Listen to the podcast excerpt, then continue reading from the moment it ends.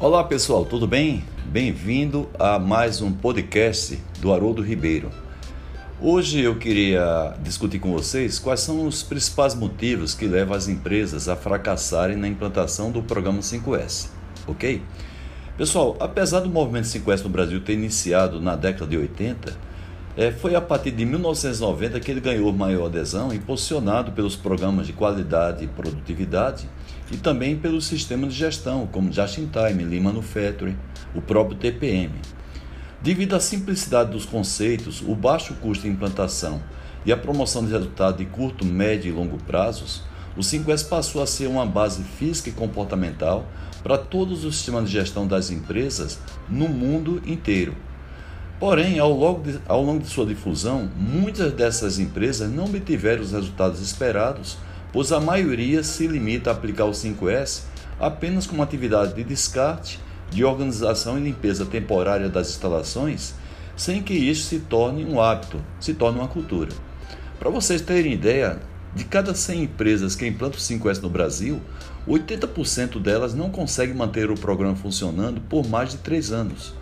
E apenas 12% conseguem implantar todos os 5S de maneira sistemática.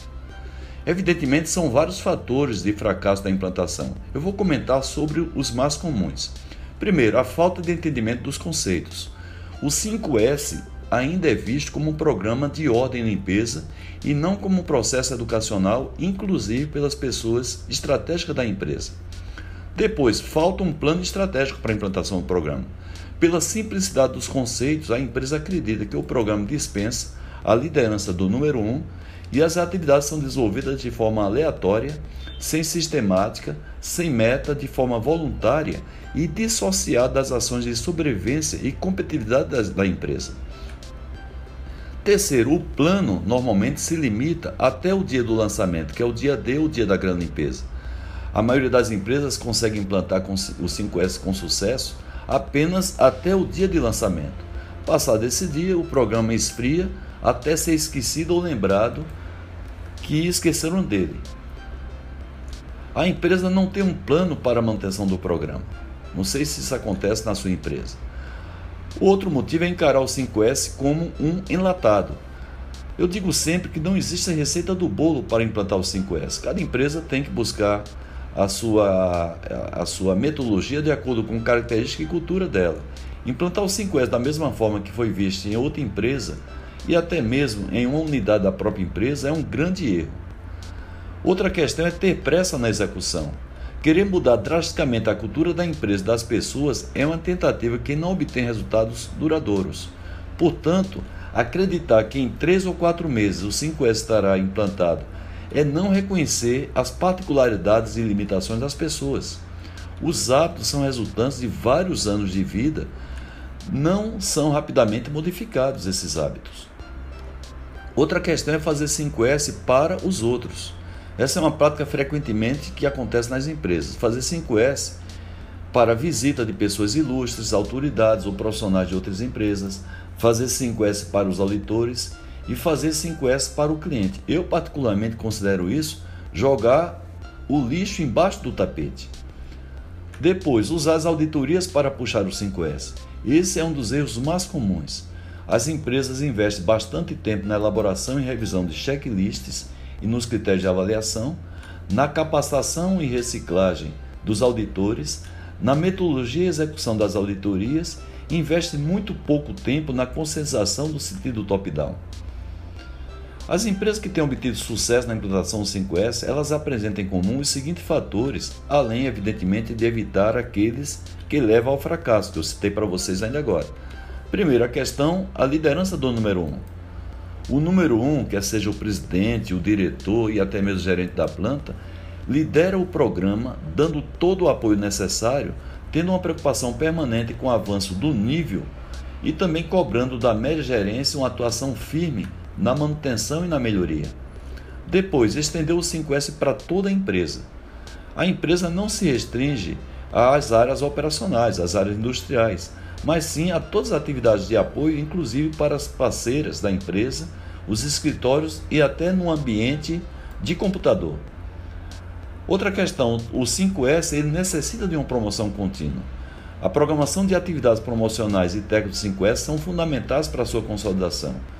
Por exemplo, reuniões relâmpagos, autoavaliações, as próprias auditorias, plano de ações com metas estabelecidas, desenvolvimento de padrões de referência, delimitação das áreas com respectivos responsáveis, divulgação dos níveis de 5S de cada instalação em placares, quadros de aviso, as exposições de fotografias do e depois em locais que tenham fácil acesso e também nos meios de comunicação, a realização de eventos que você pode fazer, é, como gincana, seminário, concursos.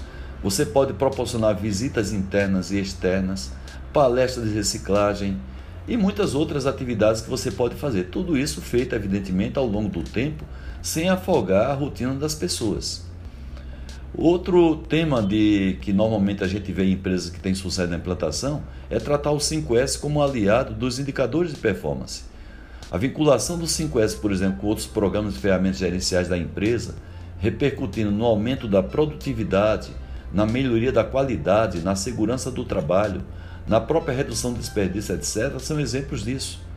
Depois você deve escolher a estratégia correta.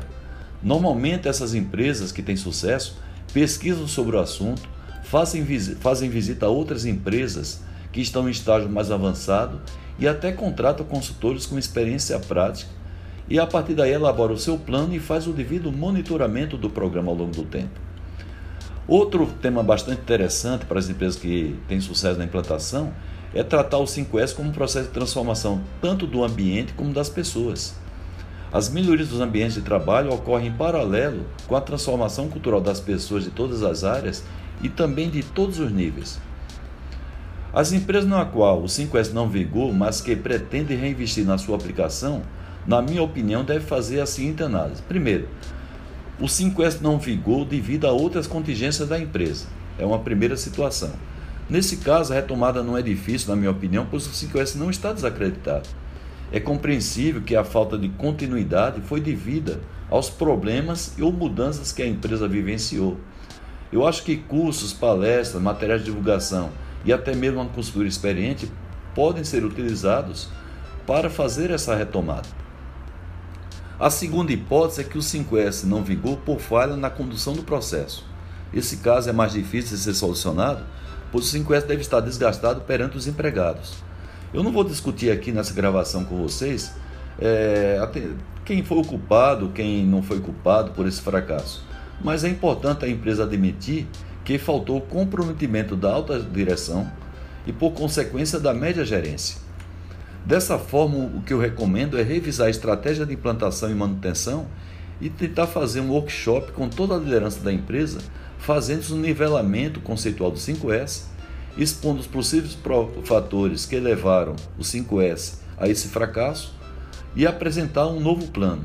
No final desse workshop, você deve, todos devem é, ter claro que o 5S só será retomado se houver um interesse muito grande das lideranças, sob o risco do programa mais uma vez fracassar.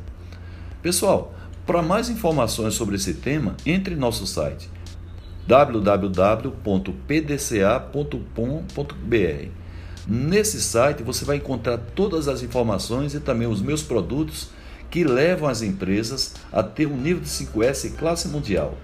Legal? Se você gostou desse podcast, compartilhe com seus colegas. E eu fico aguardando nos próximos podcasts. Um grande abraço. Tchau.